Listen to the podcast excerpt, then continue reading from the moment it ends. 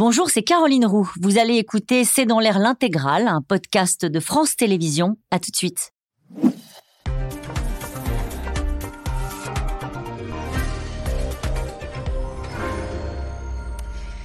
Bonsoir à toutes et à toutes. Ils se sont parlé. Evgeny Prigogine et Vladimir Poutine ont échangé euh, pendant trois heures lors d'une réunion organisée au Kremlin, cinq jours seulement après le putsch raté. L'information a été confirmée par l'entourage du président russe lundi. Le mystère demeure sur l'endroit où se trouve vraiment le chef du commando Wagner et ses troupes et sur euh, la tenue du deal entre les deux hommes forts de la Russie. En tout cas, sans attendre, la Pologne a décidé de masser des soldats à la frontière biélorusse où les sont censés s'installer dans un camp militaire. Et pendant que Poutine tente de reprendre la main, l'OTAN réunie à Vilnius tente de manœuvrer entre soutien à l'Ukraine, mais sans forcément évoquer une entrée dans l'alliance. En tout cas, pour Emmanuel Macron, cet après-midi, une chose est sûre, la Russie est, je cite, fragilisée militairement et politiquement. Poutine-Prigogine, une rencontre secrète au Kremlin. C'est le titre de cette émission. Avec nous pour en parler ce soir, Guillaume Ancel. Euh, vous êtes ancien officier de l'armée française, vous êtes écrivain, je rappelle votre blog.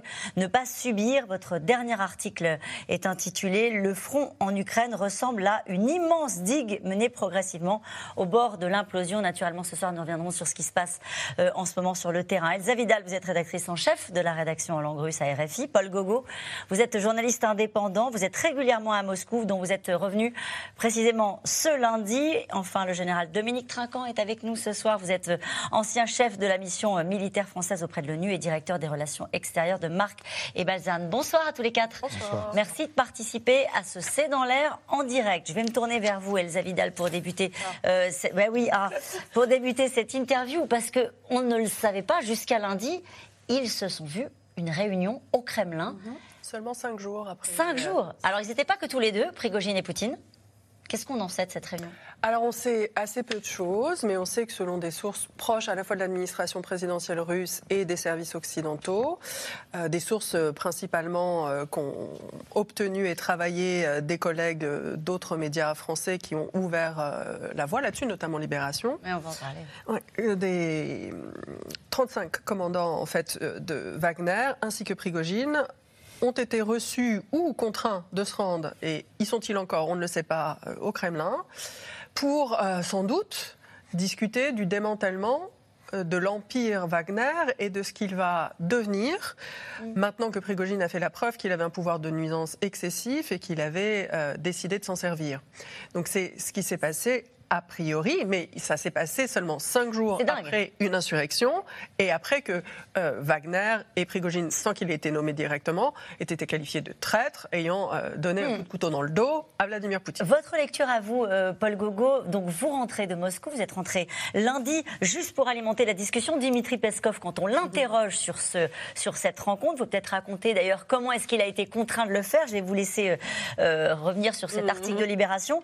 Il nous dit Vladimir Poutine a écouté les explications des commandants de Wagner et leur a proposé des solutions alternatives pour leur futur travail. Voilà ce que ça donne vu par le Kremlin. C'est c'est mignon, c'est diplomatique, c'est. On a l'impression que tout se passe bien, que tout le monde, que c'était un malentendu, et qu'il y avait juste à discuter un petit peu, qu'il y avait un manque de communication entre tous ces gens. Euh, non, c'est alors d'un point de vue euh, correspondant à Moscou, c'est un enfer à couvrir parce qu'en fait, on n'en sait strictement rien. Euh, Dmitri Peskov l'avait dit qu'ils se sont rencontrés au Kremlin euh, une semaine avant. Il disait que Evgeny Prigogine était ce jour-là euh, à Minsk en Biélorussie. Donc en fait, on n'en sait rien. Alors a priori, c'est vrai que euh, Libération a pu recouper euh, quelques quelques infos. Donc a priori, c'est confirmé. Il y a quand même eu cette rencontre au Kremlin. Euh, mais quel format, quel objectif? Est-ce que Ça vous a surpris de savoir qu'ils s'étaient vu si peu de temps après euh, ce putsch raté, Paul Gogo? Non, pas forcément, parce qu'on entendait parler euh, de rumeurs de, de, de purge, euh, de, punition. On en était à se demander si Evgeny Prigogine était encore vivant ou non. Euh, en fait, on- le, le- le problème, c'est qu'il nous manque les codes de cette espèce de mafia, parce que c'est en, en fait un fonctionnement de mafia.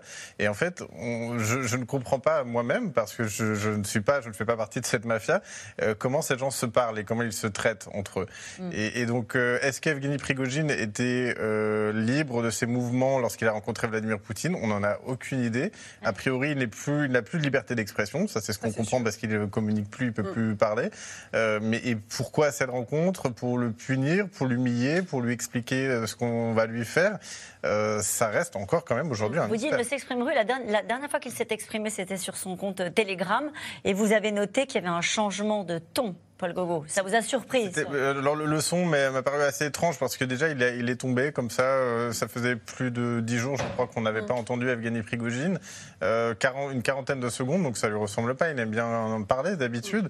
un son d'une très mauvaise qualité, un ton assez étrange avec une coupure à peu près tous les trois mots pour dire des choses en fait qui n'avaient pas grand intérêt. Il répétait son message des dix jours avant avec juste cette phrase un peu énigmatique à la fin où il disait gardez un œil sur nous, on, on aura bientôt de nouvelles victoires à fêter sur le front, alors qu'en fait ils sont plus sur le front et qu'a priori ils en sont privés de ce front. Euh, donc c'était assez étrange. À croire qu'il faisait cette euh, intervention sous contrainte? Je, je, Vous êtes posé la question. Je pense en tout cas qu'il y a une volonté de montrer qu'il est encore vivant aux mm. gens qui le soutiennent euh, et que ce message n'avait pas d'autre objectif que, que celui-ci. Guillaume Ancel sur cette réunion secrète au Kremlin? Bah, Elle n'est plus puisque maintenant elle a été révélée, confirmée Paul Gogo a évoqué un thème qui me semble central, c'est le côté mafieux. On imagine quand même une scène digne de Scarface où il reçoit euh, Poutine, il reçoit ces 35 ou 36 personnes qui ont quand même quelques jours auparavant lancé ah. une tentative mhm. d'insurrection armée contre son pouvoir. Mhm. Donc on imagine la peur de ces commandants en se disant quand est-ce qu'on nous coupe la tête? Ou est-ce qu'on est enterré tout de suite? Ou est-ce qu'on va l'être plus tard? Et puis Poutine expliquant euh, devant les finalement dirigeants militaires parce que c'était plutôt eux de Wagner, que c'était une tentative d'insurrection et que donc Prigogine allait être effacé. Parce mhm. qu'à mon avis, c'est ça qu'il aura expliqué, c'est la suite de l'histoire. Mhm. C'est le fait que même si les activités de Wagner perdurent, il y aura ceux qui seront complètement dans le camp de Poutine, et il sait qu'en réalité, ils ont tous été tentés de le trahir. Et puis il y en a un qui, de toute façon, était le chef de file des insurgés. Et c'est un traître, et c'est terminé pour lui. Hmm. C'était aussi à tous ceux qui étaient autour de la table qu'il s'adressait Vladimir Poutine. C'est ça que vous nous expliquez, pas uniquement à Evgeny Prigogine. Euh, général, à vous. Moi, je suis simplement surpris que tout le monde soit surpris de la façon dont ça s'est passé. si vous voulez, on croit avoir affaire à un État avec des règles. Hein, quelque chose de régalien. Et en fait, on a une assemblée de mafieux et qui se règle avec les règles des mafieux, qu'on ne connaît pas bien parce que ni vous ni moi, on fait partie de la mafia. Donc on ne sait pas très bien comment ça se règle. On se souvient du fameux baiser de la mort, vous savez Non. Euh, bah, dans la mafia, on embrasse avant de faire tuer euh, l'autre. C'est ce qu'on appelle le baiser de la mort. Et donc, euh, je, pense qu'il y a un peu de tout ça. Et sur l'affaire des 35 ou je ne sais pas combien commandants qui sont autour, c'est comment est-ce que maintenant on va organiser le système? Puisque Prigogine ne va plus être au milieu du système, comment on va organiser le système? Et maintenant, les yeux dans les yeux, toi, qu'est-ce que tu fais tu es toujours fidèle à moi, pas à la patrie, hein, à moi, le président, Le, commandant suprême. Et, c'est comme, comme ça que ça se passe. Et donc, le dernier point, c'est que Prigogine, qui est là, a compris que son empire était terminé. Ce qui lui importe, c'est sa vie. Et sa vie, c'est probablement les dossiers qu'il a sur tous les autres. Et j'ai oui, là aussi, on est dans la mafia. Voilà, j'ai des dossiers. Ils sont en lieu sûr. S'il m'arrive quelque chose, ça sera publié. Donc pour l'instant, alors ça ne veut pas dire qu'à terme ça ne se passera pas, hein, mais euh, probablement que pour l'instant, il se protège avec des informations qu'il a et qui ne seraient pas bonnes à connaître sur le président Poutine, sur Shoigu, sur etc. Euh, est-ce qui, à vos yeux, le protège euh, à ce stade? Voilà. Donc moi, le seul point qu'on retienne, c'est qu'on regardons enfin cet État qui est un État mafieux. Et mmh. arrêtons de croire qu'il obéit à nos règles. Il n'obéit pas à nos règles. Mmh. Oui, ce que je voulais rajouter, c'est que euh, il faut quand même imaginer que Prigogine n'est pas seul du mmh. tout dans cette insurrection, sinon il n'aurait pas pu parcourir toute la route qu'il a parcourue. Et il a des alliés, des alliés qui sont euh, très anciens dans le monde militaire, très avancé, très influent et qui forme ce que moi j'ai tendance à appeler le parti de la guerre, le parti de la guerre totale. Mhm. Et il n'est pas euh, du tout euh, uniquement en train d'être puni, Prigogine. Hmm. C'est en train de se. Ce qui s'est passé, c'est qu'on lui a fait des propositions à lui et aux autres. Et hmm. donc, il faut suivre dans les jours et les semaines qui vont venir les nouvelles nominations qui va y avoir lieu dans cette euh, hiérarchie militaire et ailleurs. Parce que nomination est peut-être ménage, coup de balai, règlement de compte. On va en parler, oui, on va en parler euh, dans, un instant. Gerasimov, etc. mais... On a eu des nouvelles de Gerasimov. Voilà. Donc euh, allez, en tout cas, c'est le porte-parole du Kremlin lui-même qui a euh, confirmé l'existence de cette réunion. gérer Prigogine est devenu sans doute une des priorités de Vladimir Poutine, une stratégie relayée par les médias d'État qui ont mis beaucoup d'énergie ces derniers temps pour dévaloriser l'homme des Wagner dès qu'ils le peuvent. Anne Maquignon, Mathieu Lignot et Aurélie Saner.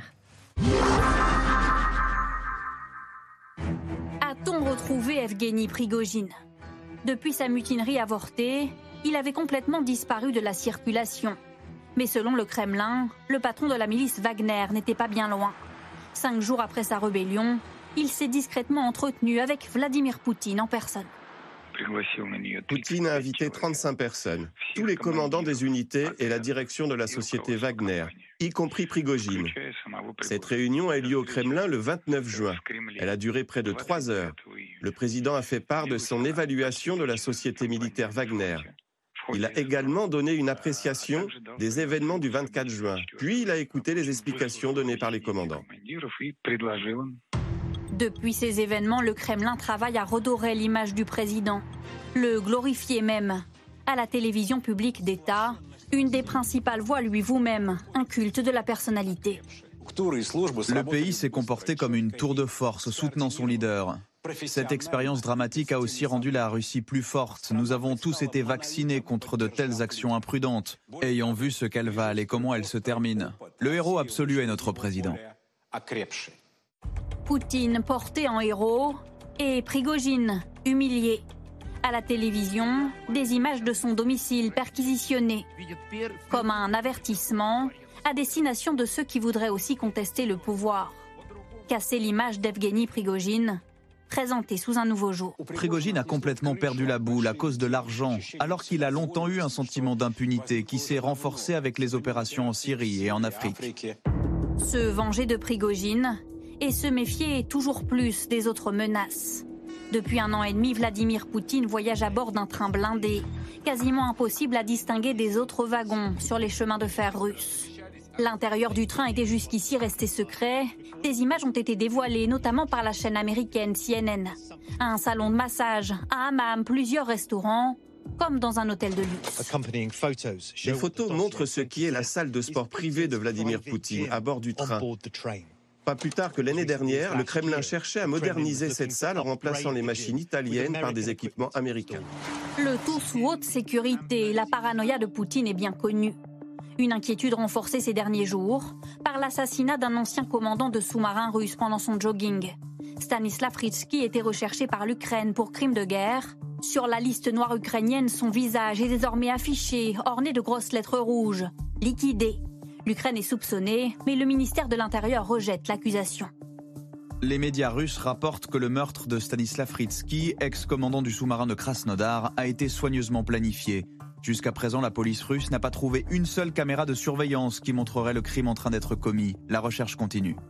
Et pour épaissir un peu plus le mystère, des curieux ont remarqué que la dernière course de Vladislav Ritsky, enregistrée sur une application de jogging, a été likée par un profil au nom de Kirolo Boudanov, qui n'est autre que le directeur du renseignement militaire ukrainien. Simple anecdote ou vrai aveu de la part de l'Ukraine, impossible de savoir. Euh, euh, votre lecture sur cette dernière information? Humour martial. Ça veut dire Ironie. Euh, j'endosse sans le reconnaître officiellement, mais tout le monde comprendra qu'effectivement nous sommes derrière cet assassinat. Donc c'est un assassinat organisé par les Ukrainiens sur le territoire russe Oui. Probablement, mais ce n'est pas le premier. Beau travail, bien organisé, bien fait. Il n'est pas très prudent de balancer sur les réseaux sociaux son itinéraire de footing quand même. Non, ben oui, hein tout à fait, on est d'accord. Ça montre surtout que sur le territoire russe, parce que c'est sur le territoire russe où il est éliminé, en fait, la Russie n'est même plus capable d'assurer sa propre sécurité. Et c'est quand même, c'est un acte. Alors évidemment que les Ukrainiens n'ont aucun intérêt à le reconnaître, mais de fait, ils montrent bien que c'est eux qui sont derrière et que c'est pas un suicide. Euh, ce qui est important pour moi, c'est qu'ils instaurent une forme de peur mm.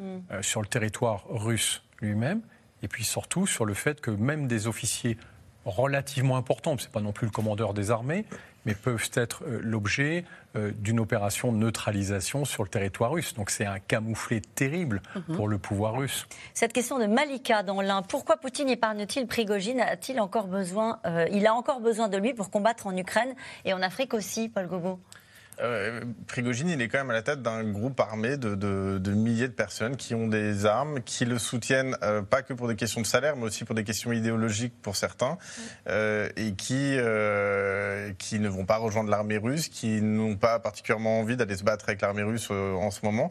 Et donc Vladimir Poutine, il comprend très bien tout ça. Alors il a, là, son objectif, c'est de faire en sorte que ces gens-là ne soient plus actifs ou le moins actifs possible en Ukraine et en Russie.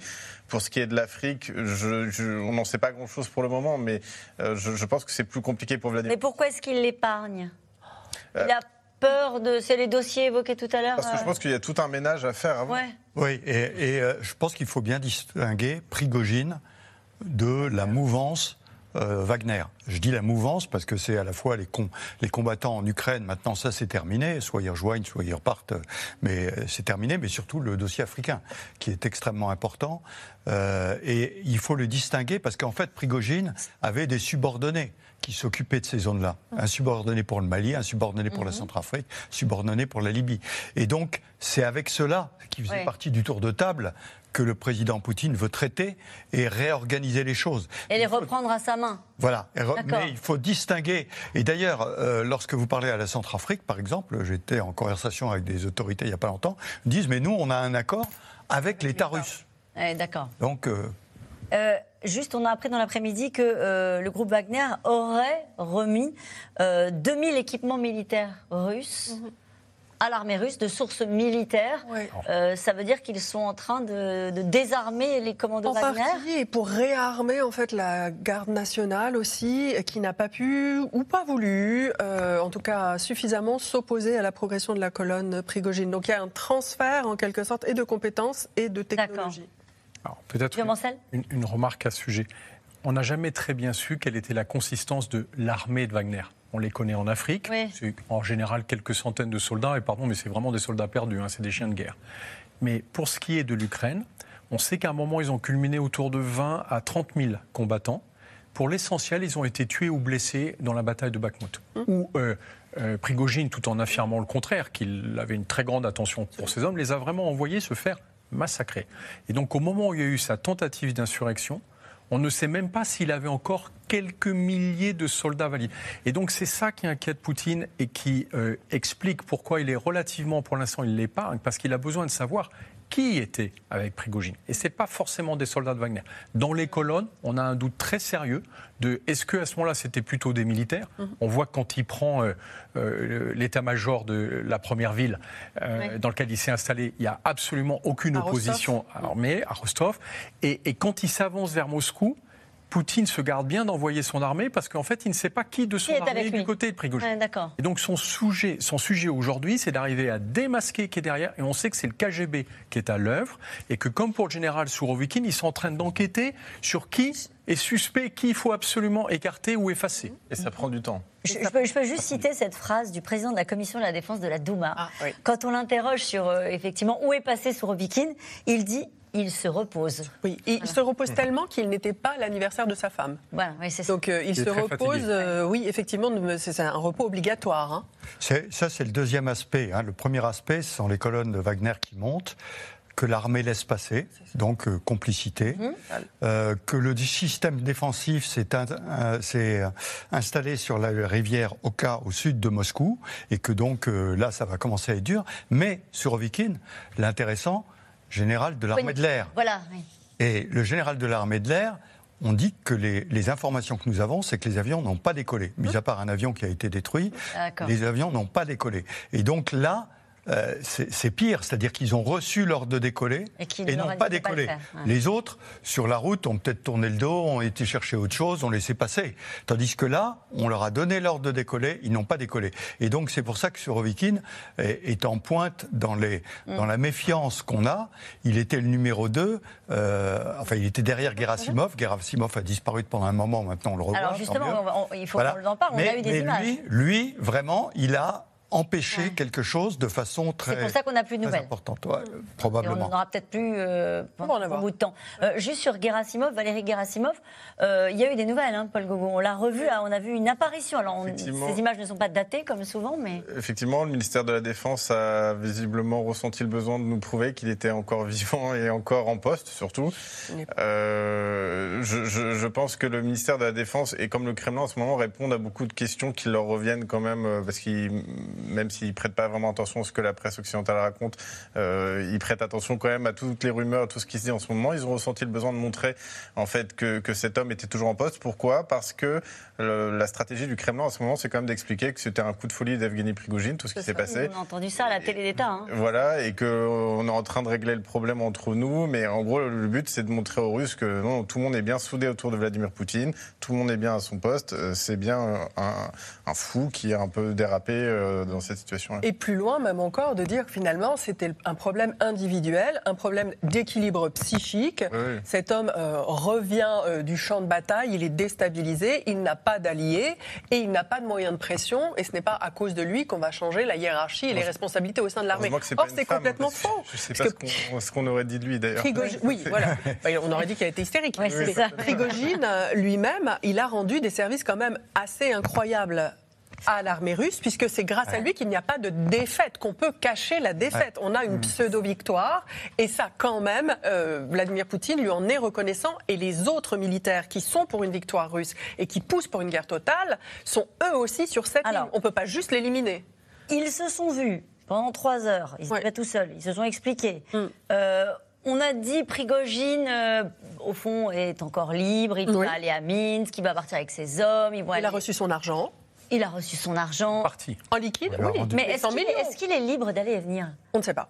On ne sait absolument pas. Non? C'est mystérieux. On voit ces avions, enfin des avions qui lui appartiendraient, qui voyagent, euh, peut-être à vide, euh, un peu partout dans le pays, d'aéroport militaire en aéroport militaire. On voit, il y a eu, moi j'étais à Saint-Pétersbourg, il y a mm. ces photos mm. assez bizarres qui sont sorties mm. euh, d'un héliport. J'étais sur place, alors pas au bon moment, mais il y, a, cet héliport en face du bureau officieux d'Evgeny Prigogine, et un homme qui lui ressemble totalement, qui débarque avec un hélicoptère qui appartient à Evgeny Prigogine, un chauve avec un, masque, un bouton en cuir.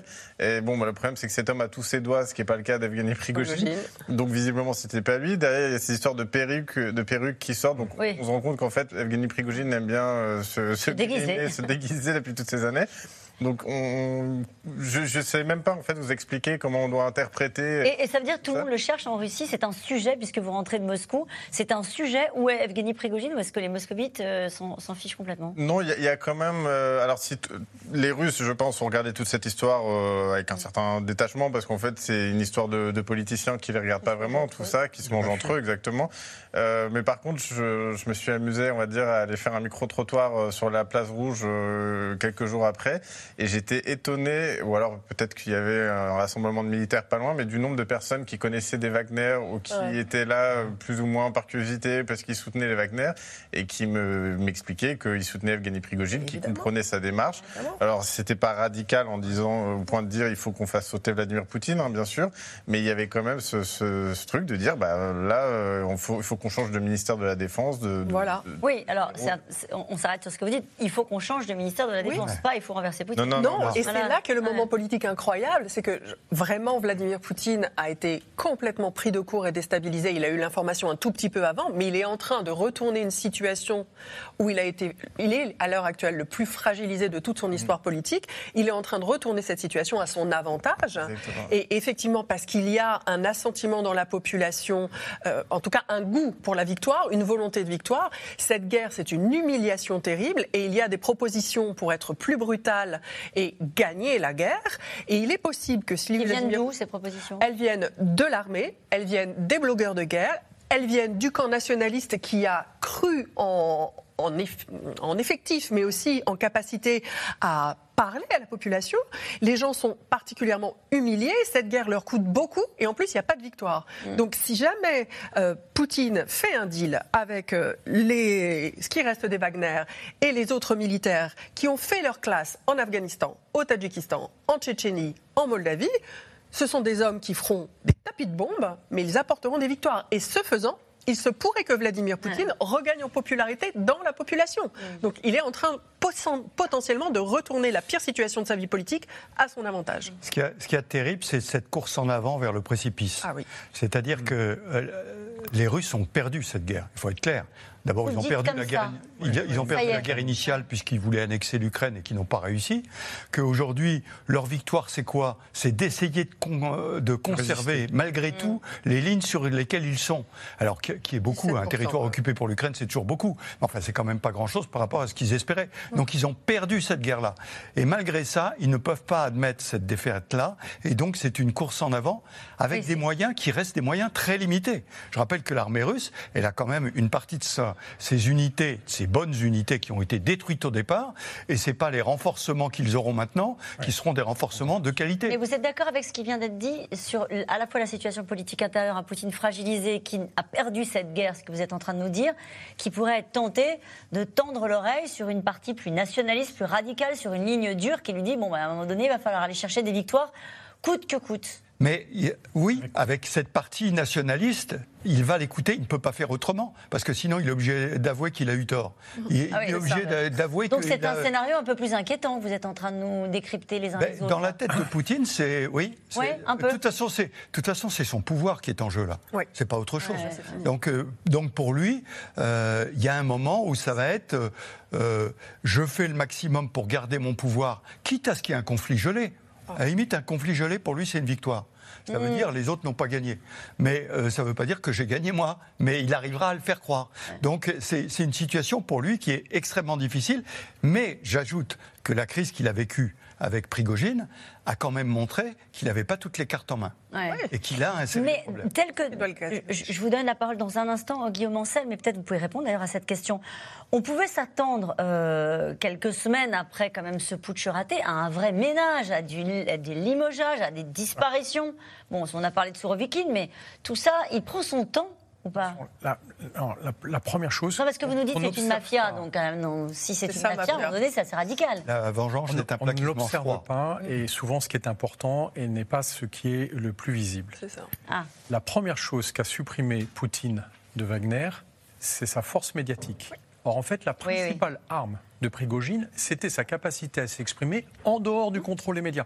Or là, on voit bien, Paul l'a rappelé tout à l'heure, que maintenant, pour s'exprimer, il lui reste Telegram et encore, il ose à peine faire un discours à peu près contenu. Avant, on se souvient qu'il était tous les jours sur tous les réseaux sociaux et qu'on avait l'impression que c'était le porte-parole de, j'allais dire, l'Union soviétique, pardon, de la Russie de Wagner ou de Poutine, on ne sait plus très bien. Et là, d'un seul coup, on lui supprime cette force qui est essentielle.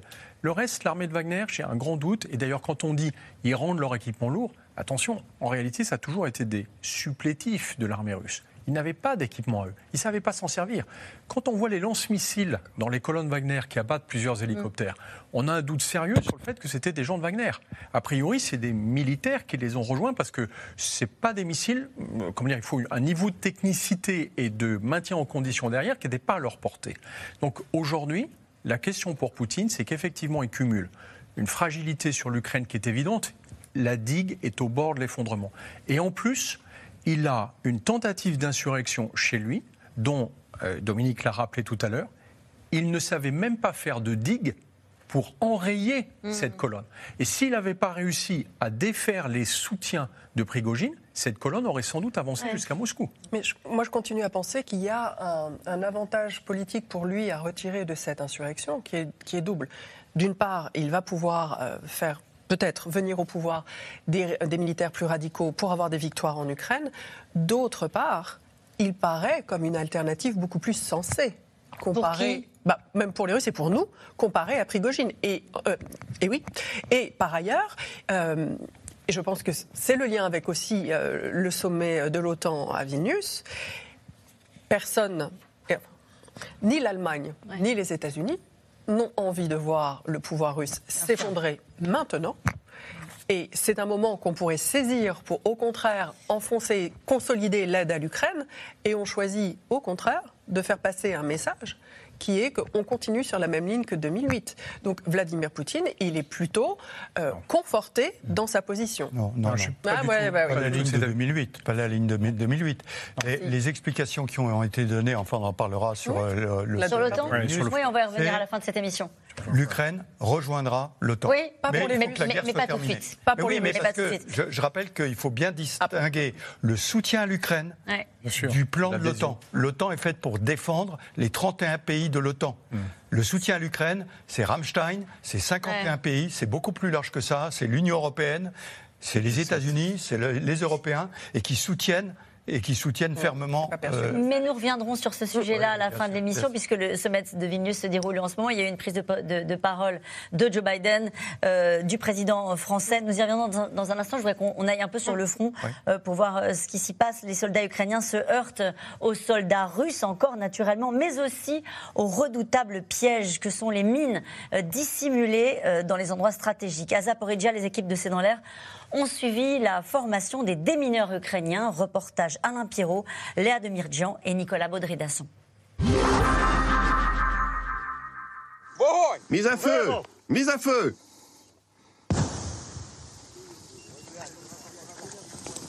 C'est une urgence, une nécessité d'éminer les sols. Nous sommes dans la région de Zaporizhia, à quelques kilomètres des combats. De retour de la ligne de front, ces soldats ukrainiens suivent une formation au déminage. Les mines, leur pire cauchemar. Dans la région de Kherson, parce qu'ils ont eu le temps de se préparer, les Russes en ont mis beaucoup, beaucoup. J'ai des camarades qui ont fait leur service militaire avec moi et malheureusement ils ont les deux jambes amputées. Une heure et demie maximum de formation pour ces soldats. Ils doivent apprendre à neutraliser ces mines et surtout à les distinguer. Car les Russes en utilisent de différentes sortes. Parmi elles, les mines grenouilles, produites par la Russie et la Chine, ou encore les papillons, des mines difficiles à repérer au sol. Petit conseil, si vous vous trouvez en face de cette mine, vous la soulevez soigneusement, sans appuyer, et vous l'emmenez dans un endroit sûr. Ok, on peut les déplacer avec une pelle. Oui, oui, tu peux. Depuis le début 2022, il y a un nouveau modèle qui explose tout seul. On les reconnaît grâce à la lettre S sur l'enveloppe. S'il n'y a pas de lettre S, alors la mine explosera que si quelqu'un la prend en main. Les mines grenouilles sont normalement interdites par la Convention de Genève, mais la Russie les a toujours utilisées. Et on sait par exemple que ça peut arracher la jambe d'un soldat. Ça ne le tuera pas, mais ça va obliger deux à trois personnes à évacuer le blessé pendant la bataille et donc à quitter le champ de bataille. Voilà toutes sortes de mines utilisées par les Russes que nos soldats doivent impérativement savoir identifier. Une fois les champs de mines traversés, reste à déminer entièrement les terres pour protéger les civils. L'arme ultime, c'est ce tractopelle modifié par les Ukrainiens. Un modèle unique en son genre, inventé pendant la guerre car les modèles étrangers sont trop chers. La machine n'a pas encore été baptisée. Les Ukrainiens voudraient lui donner le nom du président, dont le pays financera la fabrication de 5 modèles par mois. Nous devions développer rapidement cette machine, mais nous n'avions pas de char à disposition. Nous avons donc utilisé une pelle de construction. Tout le système de déminage est placé à l'avant. Nous avons deux options pour détruire et activer les mines. Soit des chaînes, soit des lames. Car si la végétation est dense, les chaînes peuvent s'en mêler. Un tracteur qui se déplace lentement, mais qui est 20 fois plus rapide que l'intervention humaine. Un enjeu vital pour le secteur agricole ukrainien, mais pas seulement. Nous savons tous que le blé ukrainien est essentiel pour de nombreuses parties du monde. Depuis l'Ukraine, nous exportons en Asie, en Afrique. Si dans toutes nos régions rurales, le blé et les autres céréales ne sont pas cultivés et récoltés très vite, alors qui nourrira la planète? Selon ce responsable local des forces de défense, la tâche est d'autant plus complexe que les Russes n'auraient pas cartographié précisément les terrains minés. Dans certains coins, les Russes sont venus avec des camions bennes pour déverser d'énormes quantités de mines. Si vous regardez en ex-Yougoslavie ou au Kosovo, le déminage a pris des décennies. Cela va nous demander des années et des années pour en venir à bout. La Russie est le pays qui dispose du plus gros stock mondial de mines antipersonnelles avec environ 27 millions d'engins. Guillaume Moncel, ça, ralentit quand même considérablement la poussée des, troupes ukrainiennes. le fait de devoir déminer. Quand on est en opération, comment est-ce que ça se passe? En fait, on, on, distingue deux moments qui sont complètement différents.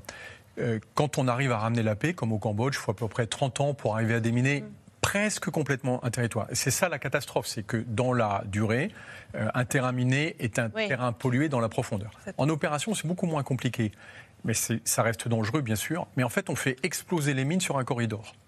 On les fait exploser en général avec des cordons d'explosifs ou avec des bombardements, mais très très ciblés.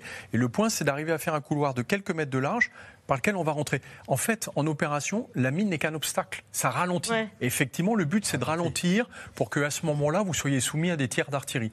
Mais plus on utilise les champs de mines, plus on rentre à l'intérieur et plus ils sont utilisés, et on ne peut pas les refaire. Derrière, c'est beaucoup trop compliqué de mm. ramener des mines. Déjà, on ne sait plus où elles sont. Donc, euh, ce que font les Ukrainiens aujourd'hui, c'est qu'ils font sauter les premières lignes sur plusieurs axes d'attaque et on sait que la première ligne a déjà été euh, franchie. Attention, ça ne veut pas dire qu'elle soit éliminée, mais ça veut dire qu'elle ne constitue plus un obstacle majeur. Général, euh, vous me disiez en regardant le reportage, euh, on voyait ce, tracteur un peu bidouillé. Ça existe depuis longtemps, c'est efficace. les fléaux pour nettoyer devant, ça existe. Alors, simplement, l'utilisation des mines, je me souviens quand on formait, je suis un blindé, hein, on, dit, on dit on change de dimension. Là où vous mettez deux heures, vous mettez deux jours. Parce que le déminage, ça prend du temps. C'est tout. Donc ça prend du temps, ça c'est le premier point. C'est risqué quand même. Enfin, je veux dire, c'est pas juste. Non, mais euh, ça reste toujours. Euh, parce que là, on entendait dans le, reportage euh, quand il leur dit vous les attrapez, elle est comme ça, et lui dit je peux les, prendre oui, ça c'est les mines antipersonnelles. Oui. Bon, c'est là ce qui a, ce qui a dans, dans l'opération actuelle, c'est il y a beaucoup de mines anti-chars mélangées à des mines antipersonnelles. Ces systèmes sont efficaces, je le répète simplement, ça prend du temps. Hmm. Le deuxième sujet qu'il faut avoir à l'esprit, c'est que les, Russes disposent aussi de, de, lance-roquettes qui dispersent des mines. C'est-à-dire que, ah c'est-à-dire qu'à la limite, vous avez un dispositif qui avance, vous tirez par-dessus le dispositif, vous reminez derrière eux. Et donc, ça complique beaucoup la situation. Les mines, de toute façon, c'est un poison. Euh, qui gèle la manœuvre, ralentit la manœuvre, empêche la manœuvre, etc. On avait des images, des images j'ai vues, où il y avait des soldats ukrainiens qui étaient sur un terrain, où ils pensaient déminer, et en fait, euh, pas du tout. Comment est-ce qu'on sait qu'un terrain est miné? Quand on sait qu'il est miné. Quand ça pète Ben voilà. C'est ça, C'est la seule solution pour le savoir Exactement. Donc c'est pour ça que quand on arrive dans des dispositifs comme ça, il faut mettre tout de suite en avant les dispositifs que vous avez vus ou d'autres. Hein. J'avais vu des Challenger équipés de, de lames devant, euh, qui, comme des socs de charrue, en fait, mm. levaient et par le fait même de les lever faisaient péter les mines et donc c'était devant la lame donc ça permettait mais c'est le, le sujet essentiel c'est effectivement de définir où c'est et puis ensuite de mettre le maximum de moyens pour perdre le minimum de temps, parce que de toute façon, on perdra du temps. Et pour faire un corridor, ce que disait Guillaume Ancel, c'est on, on trace un corridor et on se dit que cette zone-là, on peut avancer. Quoi. Sauf que quand vous avez un corridor, c'est une cible idéale pour la retirer. Eh oui, d'accord. Parce qu'on repère et on va tirer là et pas là. Oui, parce que c'est donc ça complique les choses et c'est pour ça que les Ukrainiens ont des problèmes en ce moment. Et les Ukrainiens déposent des mines aussi? Oui. Ils minent le terrain? Alors, euh, on va en parler peut-être à propos des, à, propos des, euh, des, bombes obus à, les bombes à sous-munitions. bombes à sous-munitions, parce que ça peut être des mines, mais ça peut être aussi des, des mineurs, puisque vous les envoyez sur des champs de mines mm. pour qu'ils explosent et qu'ils fassent D'ailleurs, dans les, règles que se sont imposées les Ukrainiens, ils disent que la priorité, c'est de l'utiliser sur les terrains minés. Donc ça, montre bien que c'est pour. parce que c'est une arme qui est. Mais ceci étant, ils hein. utilisent beaucoup de mines aussi. Tout, tout, ce qui est ex-soviétique utilise beaucoup de mines. En Bosnie-Herzégovine, je suis allé sur un terrain euh, qu'on devait euh, rendre euh, et qui avait 47 000 mines juste sur le bord d'un lac. Vous voyez, 47 000 mines, considérable. Mancel, vous vouliez ajouter quelque chose? Oui. il ne faut pas non plus penser que les mines sont un obstacle infranchissable. En réalité, ça a été fait pour ralentir, comme l'a rappelé Dominique. Et en opération, quand on veut aller vite, le point, c'est d'aller vite pour ne pas se retrouver sous les feux de l'artillerie. Mm. Et en réalité, on fait d'abord exploser un maximum de choses. Après, on met ses chars fléaux. Mais on sait traverser ces champs de mines. Le plus compliqué, c'est d'arriver à traverser cette digue complète, parce que cette digue, c'est pas qu'un champ d'obstacles de, de tétraèdes, de béton et de mines. C'est le fait qu'il y ait des unités d'artillerie et des unités d'infanterie qui vous attendent. Et c'est ça qui est compliqué, c'est d'arriver à rentrer à l'intérieur et d'arriver à faire céder l'ensemble et pas seulement le champ de mines. Mmh. Euh, selon le commandement ukrainien, Moscou emploierait des armes chimiques dans la région de Bakhmut. Mmh. Vous avez entendu parler de ça, Paul Oui, bah, enfin, on a, je pense, de toute façon, tous entendu euh, des, témoignages, mais depuis longtemps, en fait, euh, d'utilisation de bombes au phosphore. Oui, c'est ça. Euh, je sais que les, les Ukrainiens sont formés à ça, et, même nous, journalistes, quand on se rend dans le Donbass, on nous explique que ça fait partie des choses qui peuvent arriver. On nous explique comment se sortir de ces situations-là. Donc c'est bon, c'est comme là avec les bombes à sous-munitions. Hein. les, les, Russes ont réagi en disant, bon, bah, puisque les Ukrainiens ont le droit de les utiliser, nous aussi on va les utiliser, alors qu'en fait les Russes les utilisaient depuis déjà, très longtemps. Donc c'est un peu la même chose avec le phosphore, ils font semblant de ne pas les utiliser, mais c'est pas une très grande surprise. Et si je peux me permettre juste de préciser quelque chose sur, sur les mines, parce qu'il y a aussi des civils dans le Donbass, et effectivement euh, ça marche, euh, c'est du bouche-oreille, c'est-à-dire que dans un village, euh, les gens vont savoir où les soldats qui sont dans le coin, que ce soit les Ukrainiens ou les séparatistes ou les Russes, ont disposé les mines, et on va se faire passer le mot. dans les écoles, ça fait des années qu'on explique aux enfants en mettant des photos à quoi ressemblent les, mines. Mmh. Euh, et euh, je voudrais préciser aussi qu'avant 2022 et le lancement de cette offensive, la majorité des morts civiles dans le Donbass n'étaient pas liées dû aux, tirs d'artillerie, mais bien aux mines, parce qu'il y a des gens qui vivent là et des gens avaient leurs habitudes euh, avant que la guerre arrive. Et c'est très dur. moi, je l'ai encore vu lors d'un dernier voyage dans le Donbass. Vous entendez des explosions des fois alors que vous êtes très loin de, de la zone de front. Et en fait, il y a des chiens errants partout parce qu'il y a plein de gens qui ont mmh. Quitté euh, la région et donc les chiens marchent sur les mines et vous entendez des fois des ah explosions partout. Donc ça rend quand même la vie, le quotidien euh, dangereux.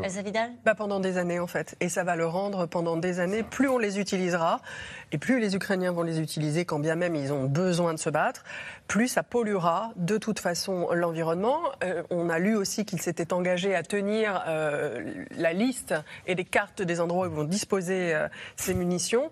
Mais il n'empêche que pour la population civile, c'est une pollution euh, pour des dizaines d'années. Mm. Euh, que se passe-t-il sur le front, euh, Guillaume Ancel? Dans votre blog, vous expliquez que en fait, c'est une vue de l'esprit que de considérer qu'il ne se passe rien sur le front et qu'on est face à un changement de position à la marge il y a une énorme pression en fait qui s'exerce sur le front. Je, crois qu'il faut faire attention parce qu'on ne peut pas regarder le front avec euh, des lunettes normales.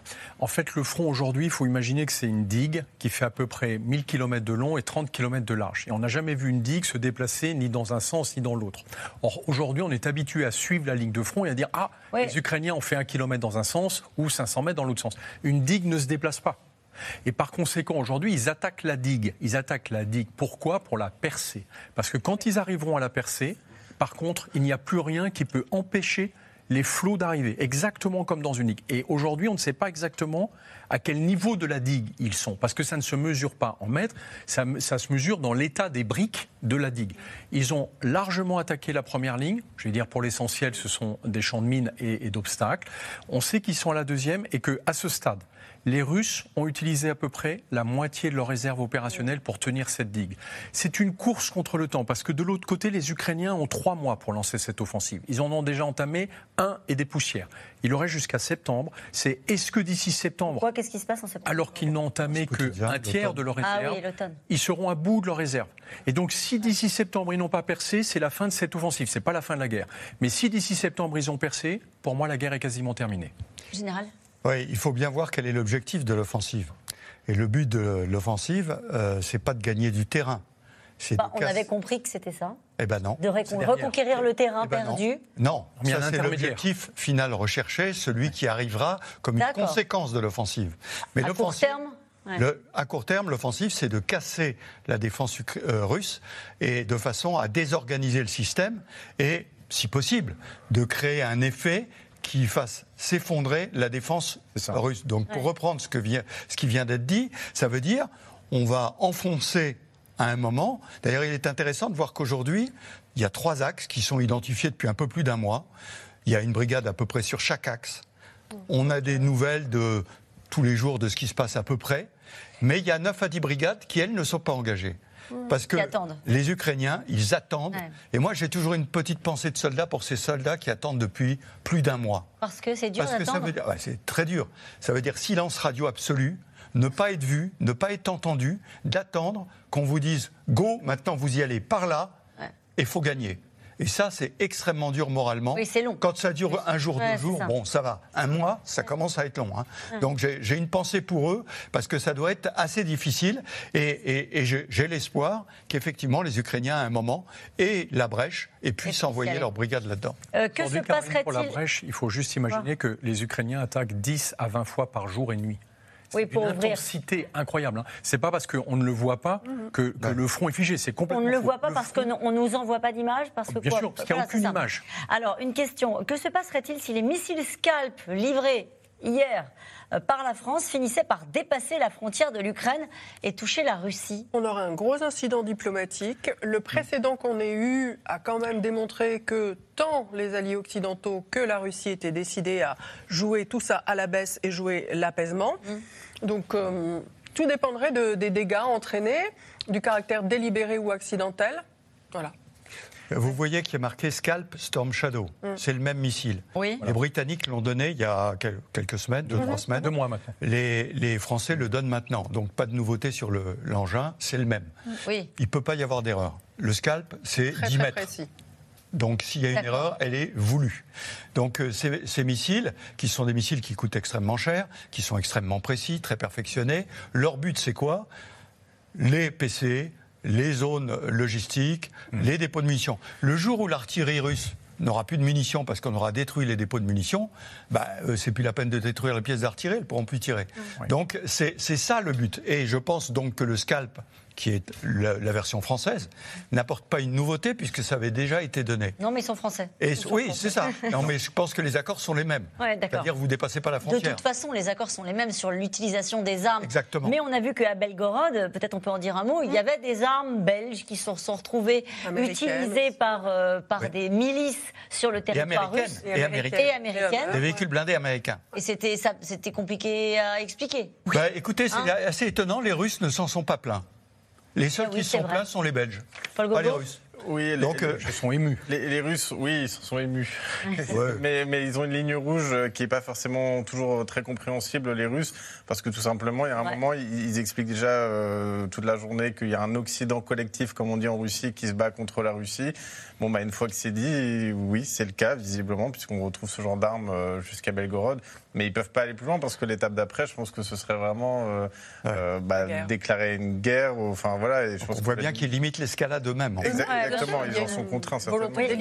Je, je, voudrais compléter la réponse sur le missile Scalp français qui toucherait le territoire il faut réaliser deux choses. D'abord, il n'y a aucune différence entre un scalp et un storm shadow. C'est-à-dire qu'on pourra très bien dire que c'était un storm shadow. Et par ailleurs, ce ne serait pas très fair-play vis-à-vis de nos camarades britanniques. Mais ce que je veux dire, c'est que euh, c'est impossible pour n'importe qui de, de, déterminer que ce n'était pas un Storm Shadow britannique, mais un Scalp. Première chose, confusion. Et la deuxième, c'est que les Britanniques ont livré des missiles Storm Shadow depuis deux mois. On sait qu'il y en a plusieurs dizaines qui ont été utilisés. Il n'y a jamais eu aucune erreur, comme l'a rappelé ouais. C'est la question, euh, ce n'est pas une erreur. Donc c'est une arme qui est très précise, très précise, qui est extrêmement destructrice. En tout cas, on en a dit un mot rapidement tout à l'heure. L'Ukraine va sans doute rester encore un peu euh, mm. dans l'antichambre de l'OTAN. À Vilnius, les pays de l'Alliance n'ont pas cédé à la pression de Volodymyr Zelensky. Impossible de faire entrer un pays en guerre dans l'Alliance. Néanmoins, l'Ukraine a obtenu la garantie que les alliés aideront Kiev à garantir une sécurité sur terre, sur mer et dans les airs. Théo Manval et Michel Bouilly. C'est l'image du jour au sommet de l'OTAN. Volodymyr Zelensky à la table du Conseil de l'Alliance pour la toute première fois. Accueilli comme un égal, pas encore comme un allié, mais c'est promis, cela ne saurait tarder. L'Ukraine est maintenant plus proche que jamais de l'OTAN. Nous réaffirmons que l'Ukraine deviendra un membre de l'Alliance avec une procédure accélérée. Mais la tâche la plus importante aujourd'hui est de garantir suffisamment d'armes à l'Ukraine, à son président et à ses forces armées. Au-delà de l'affichage en réalité, pas de grande avancée, pas de calendrier précis d'entrée de l'Ukraine dans l'alliance, ce qui ne satisfait pas Volodymyr Zelensky. Les garanties de sécurité sont très importantes pour le peuple ukrainien. Mais nous voulons des garanties vers une intégration de l'Ukraine à l'OTAN. Pas à la place de l'intégration. Je suis confiant sur le fait qu'après la guerre, l'Ukraine sera membre de l'OTAN. Car c'est bien pour cela qu'il était venu à Vilnius, obtenir un engagement ferme, un horizon gravé dans le marbre. À peine descendu de l'avion hier, Volodymyr Zelensky s'adressait à la foule. L'OTAN assurera la sécurité de l'Ukraine. Et l'Ukraine rendra l'OTAN plus forte. Sauf que la réponse vague des alliés sur la question avait déjà commencé à circuler, poussant le président ukrainien à faire connaître son courroux hier après-midi.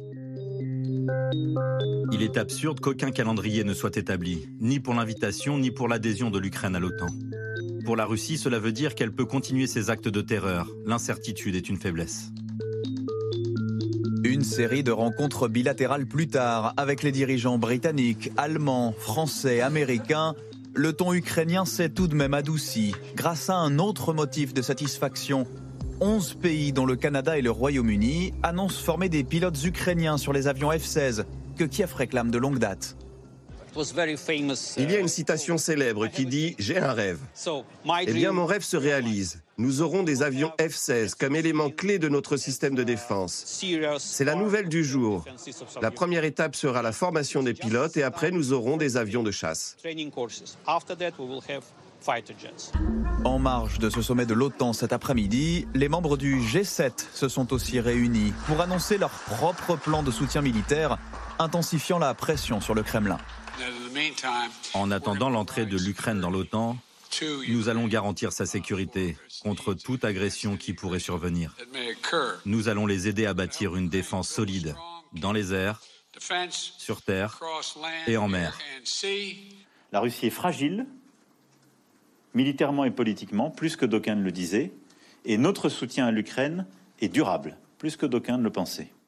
Pour le prouver, la France a annoncé l'envoi à Kiev de missiles longue portée Scalp. L'Allemagne, de chars, de missiles et de blindés pour 700 millions d'euros. Deux jours d'annonce du G7 et de l'OTAN qui font réagir à Moscou. Nous voyons de manière très négative une adhésion de l'Ukraine à l'OTAN. Quant aux garanties de sécurité évoquées pour l'Ukraine, elles porteraient atteinte à la sécurité de la Russie. Ce n'est pas possible. Ce sera lourd de conséquences à court, moyen et long terme. Avant même ces promesses voilées de représailles, la nuit dernière, de nouvelles frappes russes ont visé Kiev et Odessa, sans faire de victimes. Alors nous allons revenir sur ce qui s'est décidé ou pas d'ailleurs euh, à Vilnius. Votre lecture, en gros, on dit aux, Ukrainiens, vous rentrerez quand la guerre sera terminée. Est-ce que ça va leur, suffire euh, Zelensky, euh, au fond, dit à l'instant, il dit l'Ukraine ne se, contentera pas d'un conflit gelé. ils veulent attendre, mais la situation va être un peu compliquée. Oui, mais c'est un peu autre chose, le conflit gelé. la fin de la guerre, parce que l'OTAN ne peut pas rentrer en guerre contre la Russie. Donc article 5, donc l'Ukraine ne rentre pas dans l'OTAN parce que sinon l'OTAN sera en guerre. Donc, ça c'est, j'allais dire, c'est entendu par tout le monde, tout le monde le comprend, y compris le président Zelensky. Euh, deuxième point, le deuxième point, c'est le conflit gelé. Ça c'est la portée de la contre-attaque dont on parlait tout à l'heure. C'est-à-dire que on ne va pas, s'il y a un conflit gelé, ça veut dire que l'Ukraine est en guerre. Et si l'Ukraine est en guerre, elle ne rejoindra pas l'OTAN. Donc elle ne rejoindra pas, l'OTAN. Donc elle ne S'il y a un conflit gelé, mais vous êtes pessimiste. Non. Si l'Ukraine gagne, si l'Ukraine gagne son, son conflit, non mais faut arrêter d'être pessimiste. Non, mais on n'est pas pessimiste. Dire, on, leur, on, leur, donne des moyens considérables, non pas pour être dans le statu quo, mais pour gagner. Et donc, il faut qu'ils gagnent. Et s'ils gagnent, à ce moment-là, l'Ukraine rentrera dans euh, le temps. Et, quelque chose qu'il faut. Donc il dit, pardonnez-moi, pour être sûr de bien comprendre ce que disait Zelensky, quand il dit l'Ukraine ne se contentera pas d'un conflit gelé, aidez-nous à gagner la guerre. Exactement. Ça veut dire on continuer à alimenter, continuer à nous. Et, il faut quelque chose que pour les téléspectateurs qui me semble extrêmement important, parce qu'on mélange toujours l'OTAN et on dit l'OTAN est de l'Ukraine. Non, l'OTAN défend les 31 pays de l'OTAN. Ce sont les États euh, euh, les 51 États qui, globalement, aident. L'Union européenne, par exemple, elle, alors ça, on n'en parle jamais, mais l'OTAN ne peut pas financer l'Ukraine. Alors que l'Union européenne finance l'Ukraine. Donc il faut bien se rappeler que l'Union européenne, les pays de l'Union européenne plus les autres, enfin 51 pays au total, aident l'Ukraine, mais que l'OTAN, elle, se prépare à défendre les 31 pays. Elsa Vidal, vous n'êtes pas pessimiste Non, je ne suis pas pessimiste, mais euh, je tenais à, compléter ou à faire entendre un autre son de cloche. Pourquoi? Parce que euh, toutes ces promesses, tous ces engagements euh, des membres de l'OTAN à l'endroit de l'Ukraine, qui sont effectivement indispensables pour l'Ukraine, et c'est normal que Zelensky s'en félicite, de toute façon il en dépend complètement, donc il ne peut que s'en féliciter. Mais c'est une victoire au sein de l'OTAN, parce qu'on arrive à un consensus en très peu de temps, on avance, mais du point de vue russe. Du point de vue russe, c'est la pérennisation de la situation qu'on connaît depuis 2008. Ça veut dire que l'OTAN, même à 31 pays, a peur de la Russie, bientôt 32, a peur de la Russie, cette économie qui est à peu près équivalente à l'Espagne, mais qui est dotée de l'arme nucléaire, est encore influencée par la capacité euh, d'effroi de la Russie. Et ça veut dire que nous ne rentrerons pas dans une logique de soutien plus important aujourd'hui alors qu'il y a la guerre. Si, si, je vais finir. Et que finalement, nous, nous pensons que le plus important dans cette affaire pour nous, ce sera après la fin de ce conflit, de relancer nos relations avec la Russie. Donc nous voyons encore la Russie comme au centre d'une zone d'influence qu'elle revendique. Et elle a fait, après 2008, la guerre en Géorgie, la guerre en Ukraine, et elle la refera.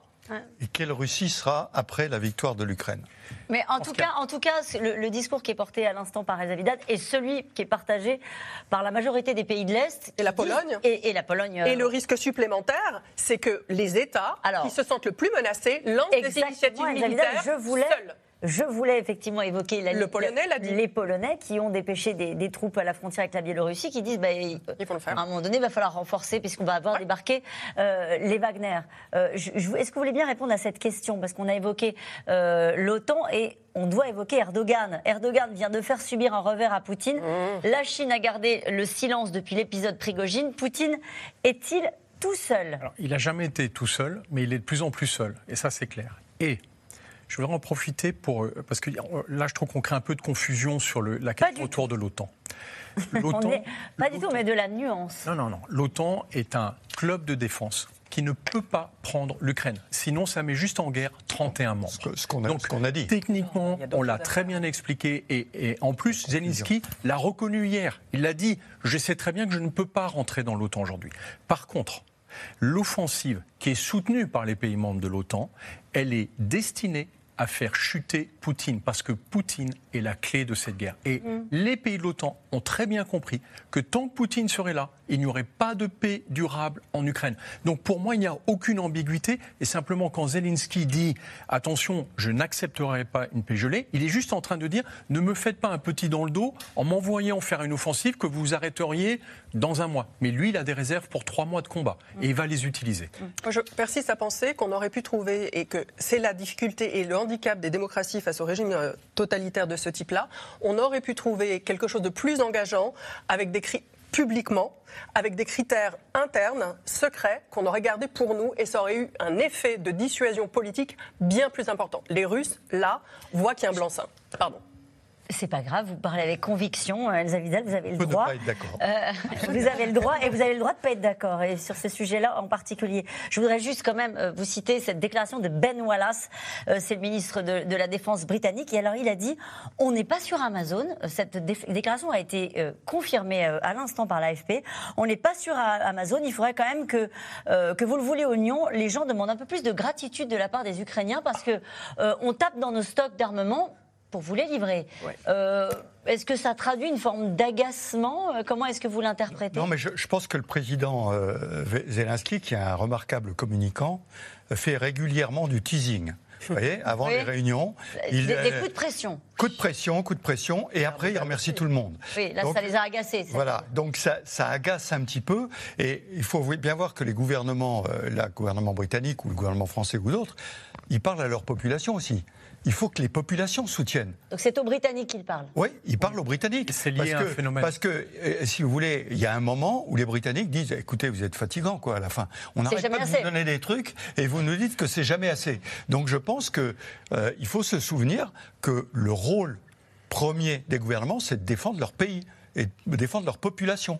Et donc, ils s'adressent à la population parce que, comme le disait Bernanos, si le derrière ne tient pas, l'arrière ne tient pas, c'est-à-dire les populations ne sont pas résilientes derrière, il y a un moment, ils vont dire bon, bah, terminé, les, les carnets de chèques, les munitions et tout, maintenant c'est pour nous et puis, puis pour l'Ukraine. Et nous parlions d'Erdogan, juste pour information, parce que lui aussi s'est fait monter la pression, faire du teasing et négocier. Bien sûr. Il a déclaré que la Suède serait dans l'OTAN, mais pas de ratification turque avant le mois d'octobre. Donc euh, il se laisse encore le temps de la négociation, Erdogan. Bah, il se fait croire qu'il est une démocratie, c'est-à-dire qu'il va falloir passer par des processus, etc. etc. alors qu'il lui suffit de dire au Parlement de voter aujourd'hui la majorité, donc il n'y aurait pas de problème. Mais euh, voilà, ça permet de montrer que c'est un grand démocrate, euh, parce qu'il faut se rappeler que la raison pour laquelle la Suède n'était pas rentrée, c'était des raisons de politique interne turque. C'est à cause des Kurdes. Pour résumer, non pas pour essayer de vous mettre d'accord, mais euh, est-ce que on peut dire que cette, ce sommet de l'OTAN, c'est un, un, succès pour Zelensky? Il repart plus fort qu'il n'est qu'en arrivant Il repart plus fort qu'il n'est arrivé, mais ce n'est pas, si on entend communiquer vis-à-vis -vis de la Russie et si on pense que la menace, c'est la Russie, ce n'est pas un message assez clair.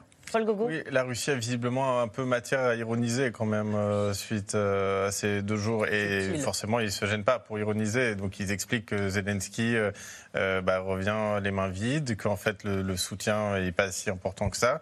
Et, de toute façon, bon, après ça, ce que je vous explique, c'est ce que la propagande raconte. en fait, la propagande, de toute façon, s'adapte toujours à la situation.